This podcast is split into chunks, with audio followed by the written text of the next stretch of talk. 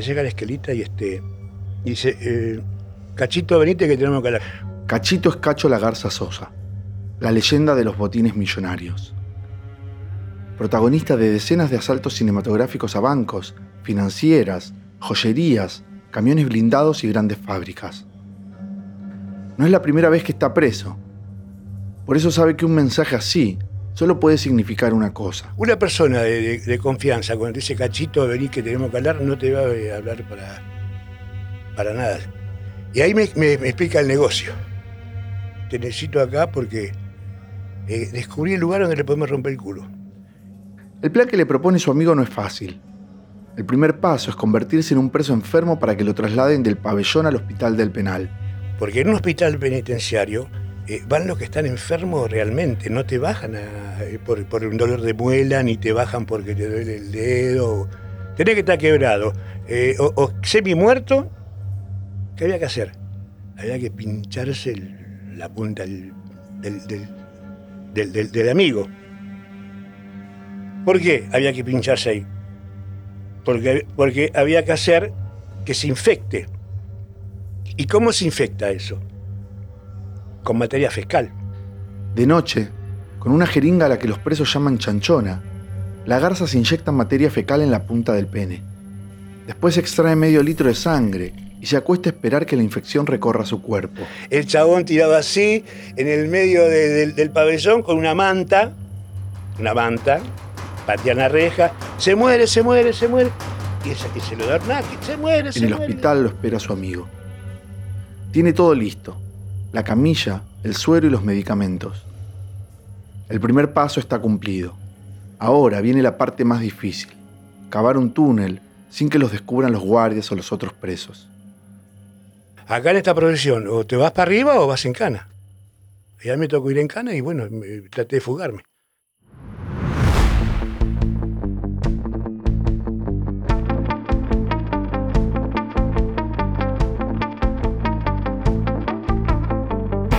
Desde el momento en que una persona cae presa, tiene un solo objetivo. Escapar. Pero solo algunas lo logran.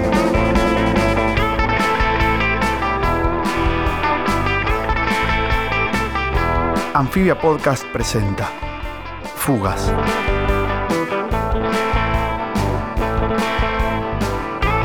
En este episodio el que sobreviva a contar esta historia.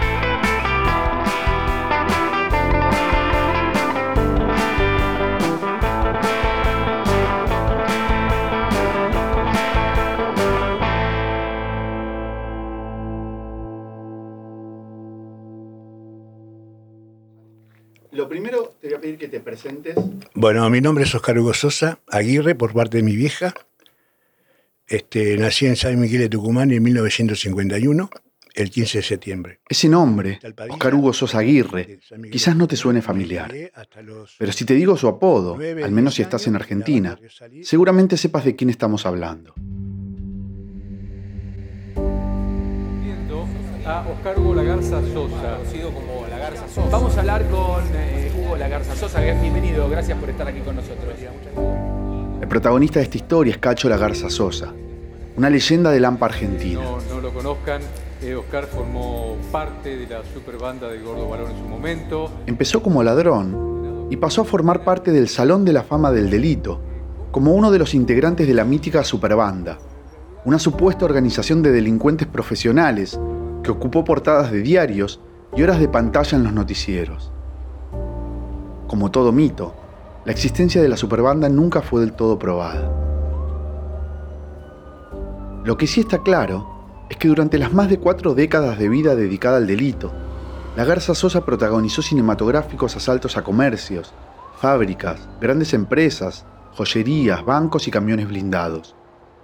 Y aunque pasaron 58 años de su debut como ladrón, él todavía lo recuerda como si hubiese sido ayer.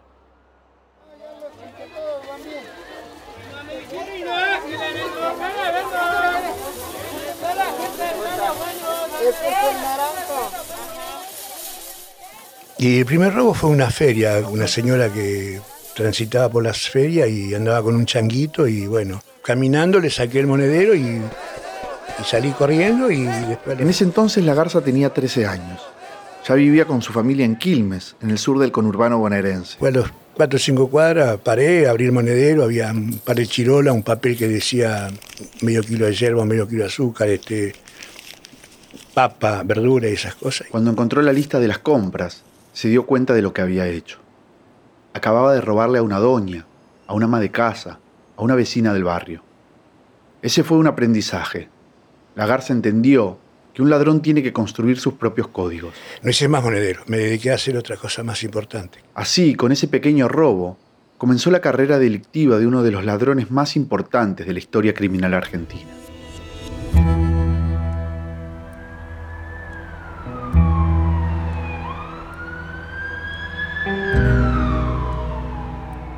Bueno, después agarré el mal camino, que para mí no era mal camino, simplemente era el lugar, era la forma que yo había elegido vivir. Dos años después, a los 15, cayó preso por primera vez. Estuvo un tiempo en un reformatorio, como le llamaban en esa época a los centros de detención para menores, y volvió a las calles. A los 25, después de más de una década delinquiendo, lo condenaron por primera vez. Siete años y tres meses de cárcel por asociación ilícita y robos reiterados. Pero no llegó a cumplir la pena, se escapó antes. El paso por los tribunales y los lugares de encierro no lograron torcer el destino que estaba escrito para él.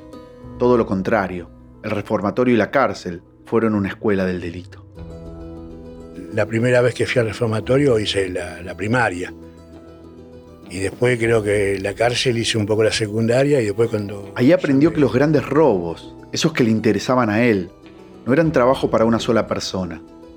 Requerían de un plan, logística, coordinación, inversión económica y un grupo de personas con el coraje suficiente para hacerlo. Y después cuando ya me, me junté con otras personas de otros barrios, de- de- del oeste, del norte, del sur, porque en las cárceles te encontrás con todas las personas que se portan mal. Así que ahí empezó mi carrera delictiva, pero ya a alto nivel.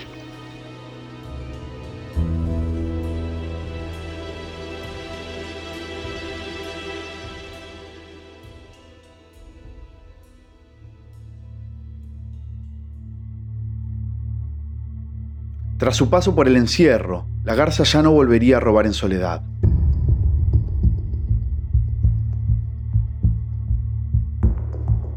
Sus planes eran cada vez más complejos. Pasó de asaltar pequeños comercios a robar almacenes de venta al por mayor y matarifes. Y bueno, después se fue incrementando eh, la calidad de delito y cada vez eran más este, exigentes y había que estar más preparado. La garza fue ganando experiencia y también prontuario. No salía impune de todas sus fechorías. Y de a poco fue haciendo un tour por comisarías y cárceles porteñas y del conurbano bonaerense. Y a Devoto llegué en varias ocasiones. Anduve por las cárceles de las provincias, anduve en Olmo, en La Nueva, anduve por Sierra Chica, anduve por un montón de lados. Sin proponérselo, su apodo empezó a resonar en el mundo del AMPA. Yo ya era una persona conocida, tanto como para la, ge- la generación mía, que era muchacho que andaba robando, como para la policía, que era una persona, no sé si peligrosa, pero sí era peligroso porque te podía dejar en pelota en cualquier momento, me podía robar un banco, un camión. Entonces ya tenía un nivel de delito muy, muy, muy para arriba. Era la segunda mitad de los 80. Hacía poco que Argentina había recuperado la democracia.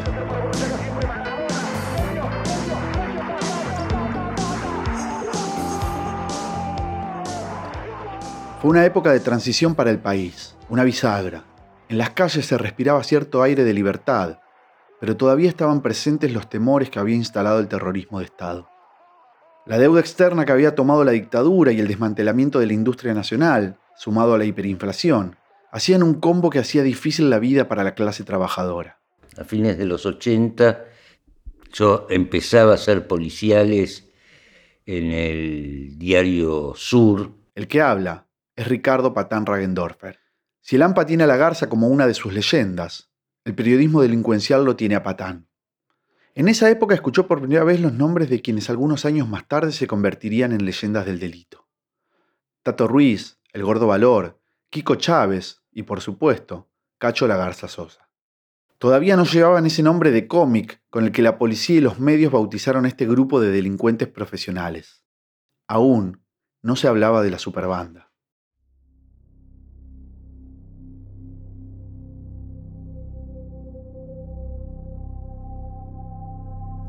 Con fe y con esperanza, la victoria evidentemente será nuestra. Por eso siempre les demando. El país estaba en plena transformación. Síganme que no los voy a defraudar. Síganme que no los voy a defraudar. Diciembre del 89, con la asunción de Carlos Saúl Menem, comenzó una década tan aspiracional como nefasta. Privatizaciones, el uno a uno, los viajes a Miami, las modelos en la Casa Rosada. Es del Río de la Plata. Está luciendo el nuevo corte que le realizamos y que todas las mujeres del mundo lo quieren. El neoliberalismo ultranza emergía triunfante y el consumo se instalaba como el estilo de vida predominante. Una estética de lo efímero, los años de la pizza con champán. Los resabios de la dictadura aún pervivían en las instituciones del Estado. La policía bonaerense, que en los 70 había estado al servicio de la represión, empezaba a ganarse el nuevo apodo que marcaría la institución durante toda una década. Nacía la maldita policía. Con efectivos corruptos, mal entrenados y peor equipados, la bonaerense instaló un sistema que aún sobrevive, el de las cajas negras del delito. La policía estaba involucrada en el juego clandestino, los prostíbulos, el narcotráfico, los secuestros extorsivos y el armado de causas.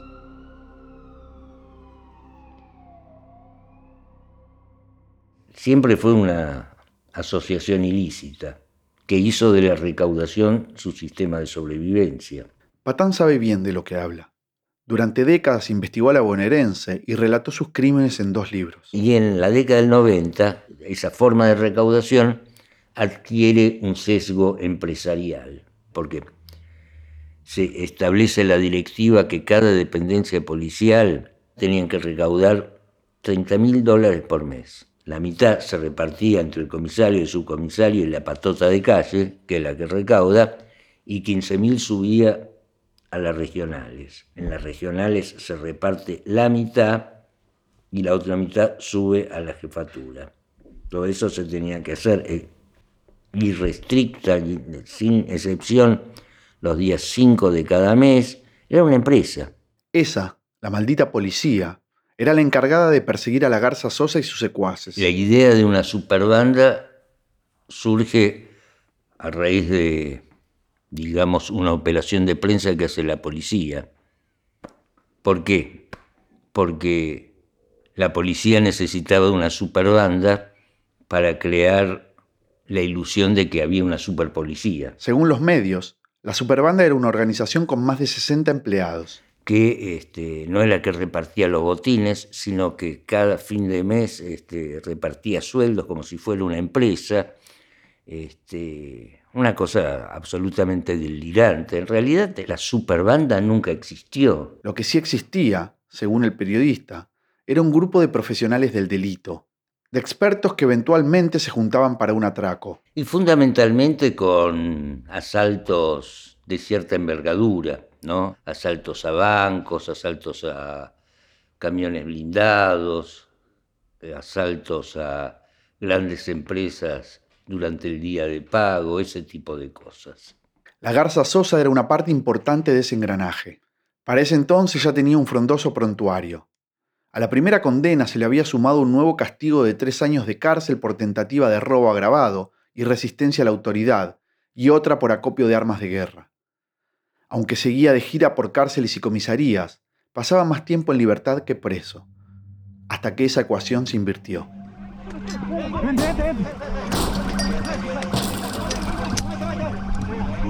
Una tarde, a mediados del 90, la policía llegó a su casa. Y de ahí preso. Como todo caen preso. Te patean el rancho, te meten en cana, te meten las esposas, te cagan a paro y vas a la comisaría. Te fichan, te suben al, celular y terminas en, en una cárcel.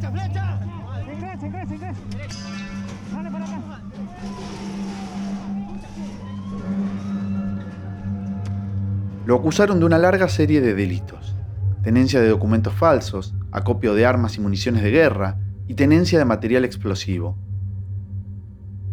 Lo mandaron a Devoto, un penal que ya había pisado en varias oportunidades.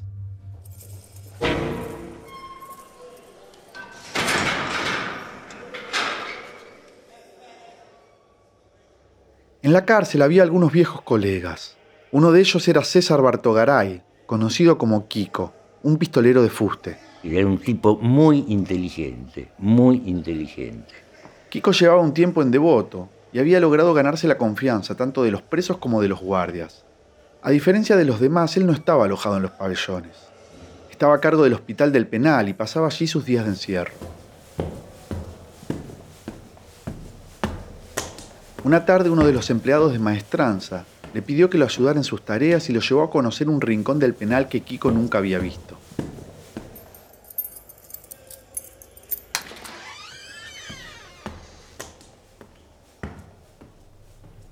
Era una oficina mugrienta, llena de archivos carcomidos por las ratas y la humedad. Estaba clausurada y, según le contó el empleado, en tiempos de la dictadura había funcionado como un calabozo para alojar presos políticos.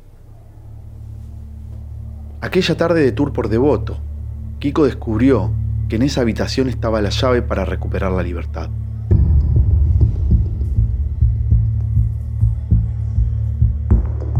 Aunque todavía no había podido cruzarse con su viejo amigo, Kiko se enteró que la garza estaba alojado en el pabellón 3 y le hizo llegar una esquela, un mensaje escrito. El mensajero fue el tacho de basura, que es como le llamaban en la cárcel al preso que recorría el penal juntando los residuos. Él era uno de los pocos que podía moverse con cierta libertad por toda la cárcel. ¿Viste? El tacho de basura es una persona encargada que anda por los pabellones. Era la persona respetada y querida como para te darte un papel y que no tenga filtraciones en el medio. ¿Viste que ahora hay internet? Bueno, esa es la internet tumbera nuestra. En esa esquela, Kiko le escribió a la garza un mensaje breve pero preciso. Me llega la esquelita y este. Dice. Eh, Cachito, venite que tenemos que hablar Eran solo seis palabras, pero la garza entendió que se trataba de algo importante. Una persona de, confianza, cuando dice Cachito, venís que tenemos que hablar, no te va a hablar para, para nada.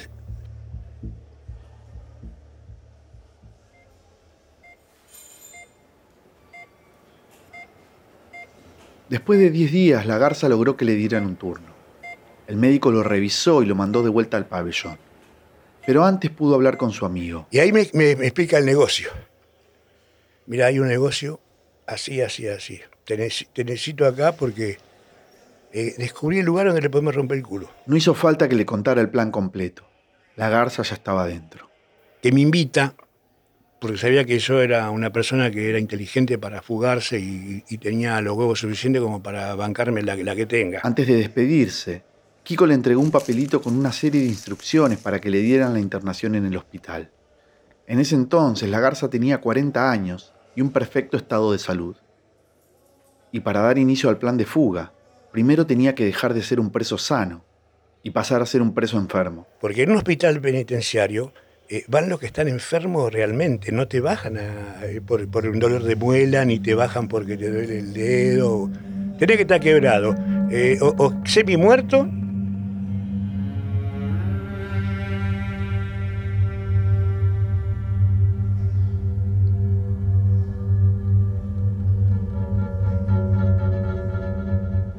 Al poco tiempo, a través del tacho de basura, Kiko le hizo llegar una jeringa de extracción. Se dice chanchona, así grandota, ¿viste? Así unas chanchonas así gruesas, así. ¿Qué había que hacer? Había que pincharse la punta del, del, amigo. ¿Por qué había que pincharse ahí? Porque había que hacer que se infecte. ¿Y cómo se infecta eso? Con materia fiscal. La garza no dudó Esperó que se hiciera de noche y se inyectó materia fecal en el pene. Porque un tipo que está enfermo no se enferma a las 9 de la mañana. ¿A qué hora te enfermas? Siempre te enfermas a la noche. A las 12 de la noche, 1 de la mañana. ¿Viste? Entonces me pincho, me pongo materia fecal y cuando se empieza ya a poner feo, me extraigo medio litro de sangre. Con el miembro infectado y medio litro de sangre menos, quedó casi al borde del desmayo. El chabón tirado así, en el medio del pabellón, con una manta, una manta, patean la reja, se muere, se muere, se muere. Y, ese- y se lo da se muere, se muere. En el hospital del penal lo esperaba Kiko. Tenía todo listo para recibir a su amigo enfermo. me pone, me pone suero y, este, y esa misma noche me, me cura y al otro día, al otro día, para que entre en crisis, me pone la tosa. La tosa es leche en polvo con agua y me la introduce en la vena.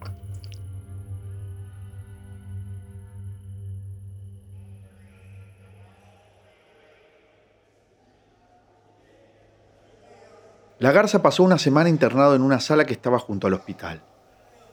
Cuando se recuperó comenzaron a trabajar en la fuga.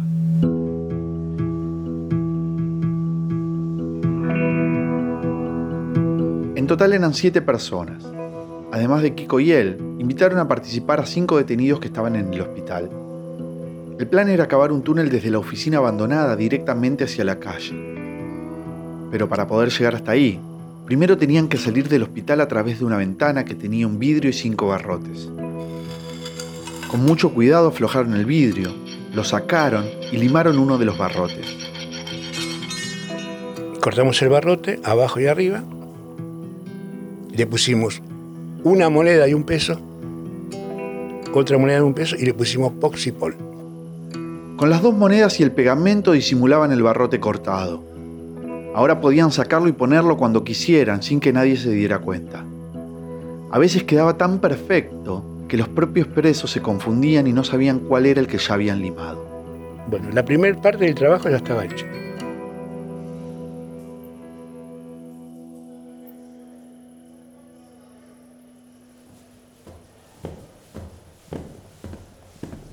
Una vez que lograron acceder al pasillo interno, avanzaron unos metros hasta la oficina clausurada.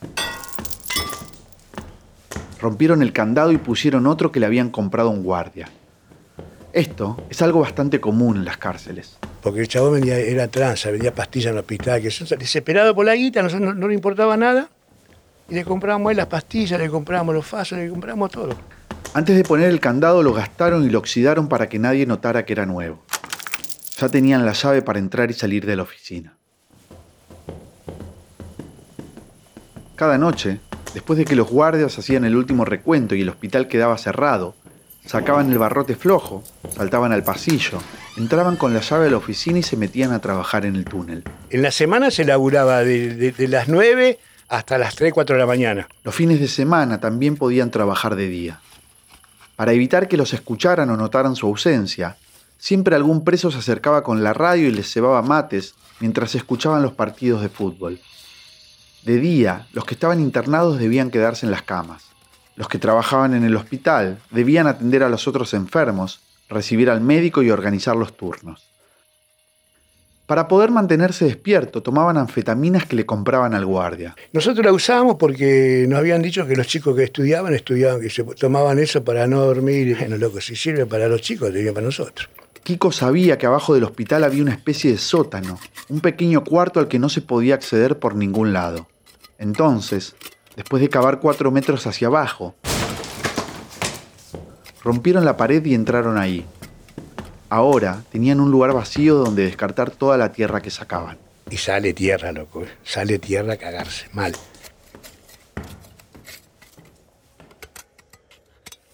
A partir de ahí, empezaron el túnel horizontal hacia la calle. Los presos trabajaban en turnos de una hora. Uno entraba al túnel y aflojaba la tierra con un pequeño martillo que se habían robado del hospital. La juntaba con la mano y la amontonaba sobre unas bolsas que habían fabricado con sábanas y fundas de almohadas. A su vez, esas bolsas estaban atadas con pedazos de tela. Cuando el que cavaba daba aviso, otro de atrás tiraba de las sogas y sacaba la tierra del túnel. Si pasaba algo, nosotros teníamos una, una lucecita adentro del, del- del túnel que se, se prendía de, de afuera. Apretabas, entonces quiere decir que había que salir corriendo. A medida que avanzaban se hacía cada vez más oscuro y había menos oxígeno. Para poder ver instalaron un sistema de iluminación con un cable y unas pocas lamparitas que también le habían comprado al guardia. El túnel, viste, parecía una kermés, loco, todo lleno de lamparitas, todo. Cada tanto, alguna explotaba y se quedaban a oscuras. Y cada rato se aplaude, te pegas un cagazo de lo de la puta madre que lo varió, loco. Cavar un túnel en esas condiciones siempre trae problemas inesperados.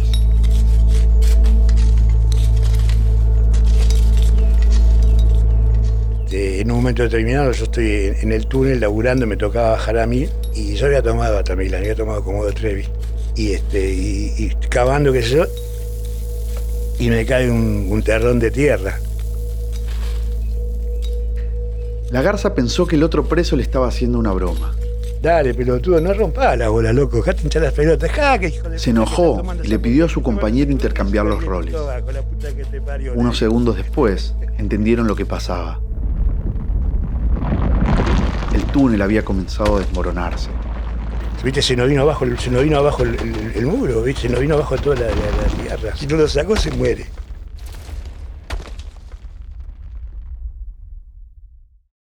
Los dos lograron salir vivos y volvieron a la carga con el plan que habían comenzado. Había un muchacho que en su época de ocio le gustaba la carpintería. ¿Dónde, dónde sacamos la madera? ¿Dónde sacamos la madera, loco? La madera, los clavos, ¿dónde mierda sacamos todo esto acá? Estamos en una cárcel. Empezaron a desaparecer los, la, de madera donde guardan los remedios. Empezaron a desaparecer lo que si había cinco estantes de remedio y quedaban tres, y todos los remedios amontonados. Con las maderas de las repisas lograron apuntalar el túnel, y así, poco a poco, siguieron avanzando.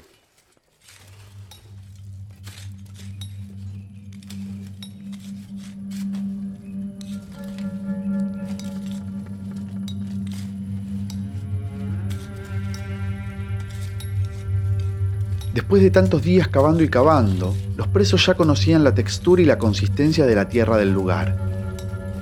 Era húmeda y oscura.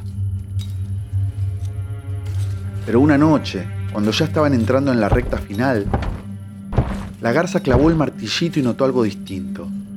La tierra estaba un poco más blanda y arenosa. Que llevaríamos ya casi 20 metros. Y nos cambia la tierra. Nos cambia toda la tierra. Siguió cavando hasta que chocó con algo que no era tierra. Era un objeto duro, rígido pero pequeño. Metió la mano para agarrarlo. Tiró y vio que era un hueso. Y no era el único. Siguió cavando y apareció uno más. Y otro, y otro, y otro. Empezamos a, encontrar huesos de, de chabones, loco de, de, hueso de seres humanos. Eso nos pegamos un cagazo ahora, salíamos para afuera, ¿sabes qué carajo estamos haciendo acá? La puta madre que los parió. Yo te quiero ver. Los siete presos se reunieron de inmediato en la boca del túnel. Algunos tenían miedo, otros creían que estaban invadiendo un territorio que le pertenecía a los muertos. Estaban llenos de preguntas. ¿Qué debían hacer? ¿A quiénes pertenecían esos huesos? ¿Y cómo habían llegado hasta ahí? Hicimos una polémica de la reputa madre que lo parió, porque había gente que, ah, viste, que, era creyente, y tenía, tenía sus razones. Hasta que uno de los muchachos, el más místico de todos, pidió la palabra. Y los demás hicieron silencio. Era un correntino que tenía fama de curandero. El correntino. Entonces dice, no, dice, pero nosotros podemos, podemos pedirle permiso. Y podemos pedir permiso, podemos hacer este, este, una ofrenda. Con palabras bonitas los convenció. Por un rato, los presos frenaron el trabajo en el túnel. La ruta de escape se convirtió en una especie de ceremonial. Prendieron velas y les entregaron lo que tenían. Yerba, azúcar, tabaco. Debían hacerle ofrendas a los muertos que habían encontrado. Era la forma de pedir permiso para seguir cavando y poder pasar por ahí. Y les hicieron una promesa. Y el día que nos vamos, dice, y decimos dónde están estos huesos, loco, y nos comprometemos todos. El que tenga la suerte de llegar alguna vez vivo y pueda contar esta historia, la contamos.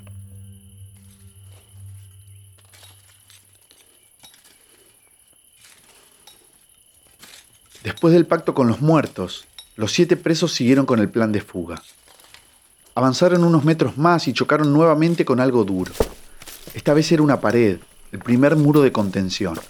Habían calculado que tenía 4 metros de profundidad, pero se habían equivocado. Y ese muro no tenía 4 metros de, profundidad, tenía 6 metros de profundidad. No tenían muchas opciones. Les tocaba cavar un poco más. Y había que seguir para adelante. Si ya, ya estábamos adentro y ya estábamos hasta las pelotas, loco.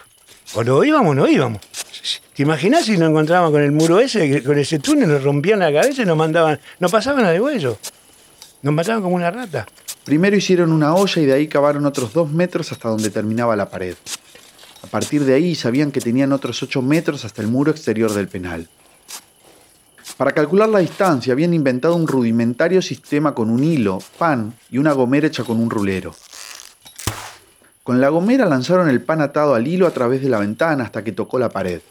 Así lograron calcular el ancho de la calle interna, que avanzaba entre el primer muro de contención y el muro externo era un lugar bastante eh, amplio porque si se prendía fuego un, pabellón, entraban los bomberos por ahí, le tiraban agua, o cuando se podría, venían, venían los, camiones, ¿viste? O, los coches te cagaban a tiro de por ahí, ¿viste? Bueno, todas esas cosas. Después, llevaban el hilo al túnel y ahí sabían cuánto habían avanzado y cuánto les faltaba. Cuando ya estaban cerca le pusieron fecha a la fuga.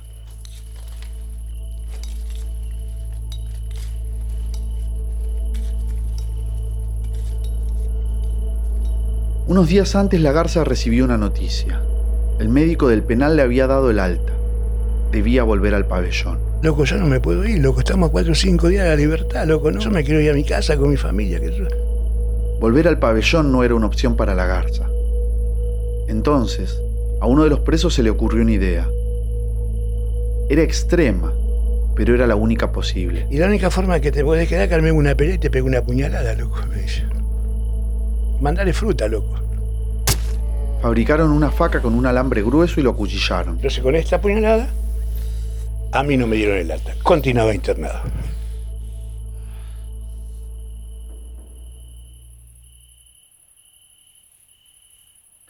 Durante varios días no volvió al túnel. Estaba dolorido pero feliz. Se quedó en cama mientras sus compañeros seguían cavando. El tiempo que habían calculado se extendió. Recién una semana después llegaron a tocar el muro exterior. Estaban realmente cerca. Ahí tuvieron que hacer una nueva olla y continuar el túnel hacia abajo, atravesar el muro y cavar de nuevo hacia arriba. La idea era salir bien pegados a la pared para que los guardias no los vean desde las jaritas. Después de tres días de trabajo intenso, llegaron casi a la altura de la vereda. Ahí le pusieron fecha al escape. Cada uno contactó a su gente afuera para preparar la huida. Vamos a preparar la mudanza de la quinta, loco, le digo. Por teléfono, llamando a las personas que no iban a venir a buscar. Ah. Ese era el código convenido para que sus familiares y compañeros los esperaran afuera con autos. Estaba todo coordinado. A las 12 de la noche en punto, debían romper las baldosas y escapar. Pero ¿qué pasa? Siempre hay un porqué que no se dan las cosas. Cuando le faltaban apenas unos centímetros para salir, la cosa se complicó. Sí, otra vez. Además de las baldosas, la vereda tenía un contrapiso de cemento mucho más grueso de lo que creían. Y no llegamos porque había que reventar el boquete a las 12 de la noche. ¿Por qué? Porque a las 12 de la noche estaba la gente esperándote para llevarte. Te esperan 12, 30 segundos, no explotó, la gente se va a la mierda, porque está enfierrada, está con los autos truchos, aunque no pudieron salir, terminaron de romper el contrapiso y dejaron todo listo para escapar a la noche siguiente.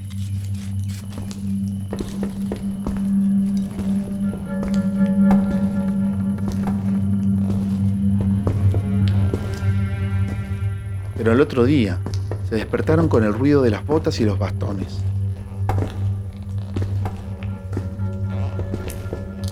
Decenas de guardias con escudos y cascos invadieron el hospital se había filtrado la información de que un grupo de presos estaba cavando un túnel. Kiko, la Garza y sus cinco compañeros sabían que mantener un plan ambicioso en secreto era difícil. Por algo, hasta ese momento nadie había logrado escapar de esa cárcel. Los guardias desnudaron a los presos y dieron vuelta al hospital. Revisaron cada rincón. En filas de a 10, avanzaban golpeando el piso con los bastones buscando baldosas flojas. Cuando se acercaron a los barrotes, los presos temblaron. Los guardias golpearon uno, dos, tres, cuatro barrotes. El quinto, el que estaba flojo, quedó intacto. Los siete presos respiraron aliviados. La requisa duró cinco horas y los guardias no encontraron nada.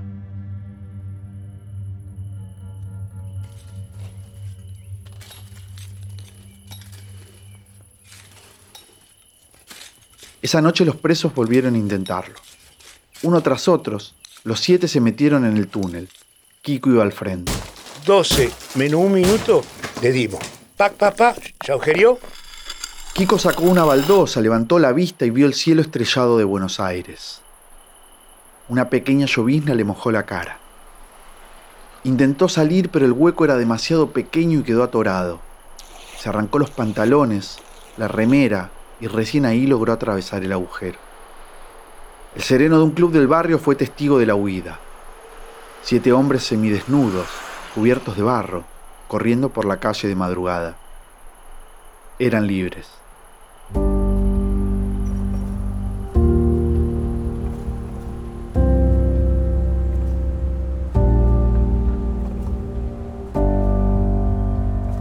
Afuera, cada uno de los tuneleros lo esperó un auto. La garza fue a parar a la parte trasera de una camioneta cargada con cajones de lechuga. Se me metía en la jaula de lechuga en el medio y me taparon con la otra jaula y me tomé el palo. Cada uno se Pasó 15 días encerrado en terapia intensiva, que es como le llamaban a las casas de seguridad. Rápidamente agarró las armas otra vez y volvió a las calles. Un tiempo después de la fuga, con Kiko decidieron cumplir la promesa que habían hecho cuando estaban cavando y encontraron los huesos. Yo hasta ese momento había leído la fuga en los diarios y de pronto me llama, me llama alguien. Y quedamos en una cita. Después de varias postas, el periodista Patán Ragendorfer se encontró con los hombres que lo habían contactado. Me metieron en un coche, me, me dieron unos anteojos, me llevaron a un aguantadero y ahí fue la cosa. Ahí fue la cosa. Delante de una botella de whisky y ceniceros repletos de colillas, Kiko Bartogaray le detalló la fuga y le contó de los huesos en el túnel. Patán lo publicó en página 30, una publicación mensual del diario Página 12. Años más tarde, se supo que eran los restos de las víctimas de la masacre del pabellón séptimo, en la que más de 65 detenidos murieron asfixiados, quemados o baleados por guardias de la cárcel en plena dictadura militar.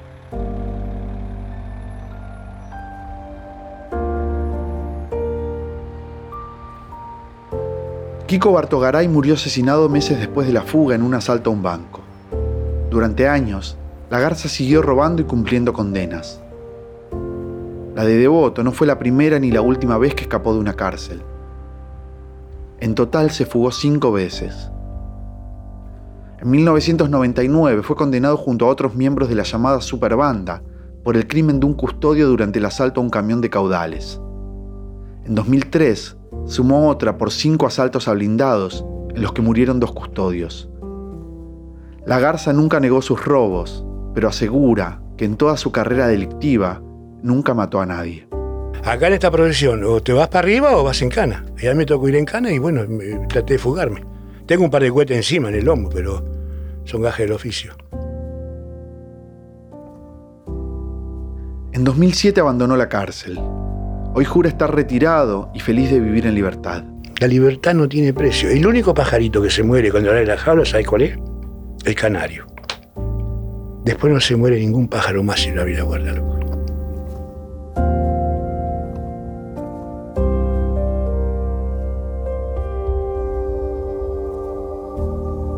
Fugas es una producción original de Anfibia Podcast. Narración, Sebastián Ortega. Guión, Florencia Alcaraz y Sebastián Ortega. Producción general, Sebastián Grandi. Diseño de sonido, Mateo Corrá. Diseño de portada, Federico Mercante. Comunicación, Vera Ferrari. Canción de apertura, Nicolás Payela. Dirección, Tomás Pérez Bisón.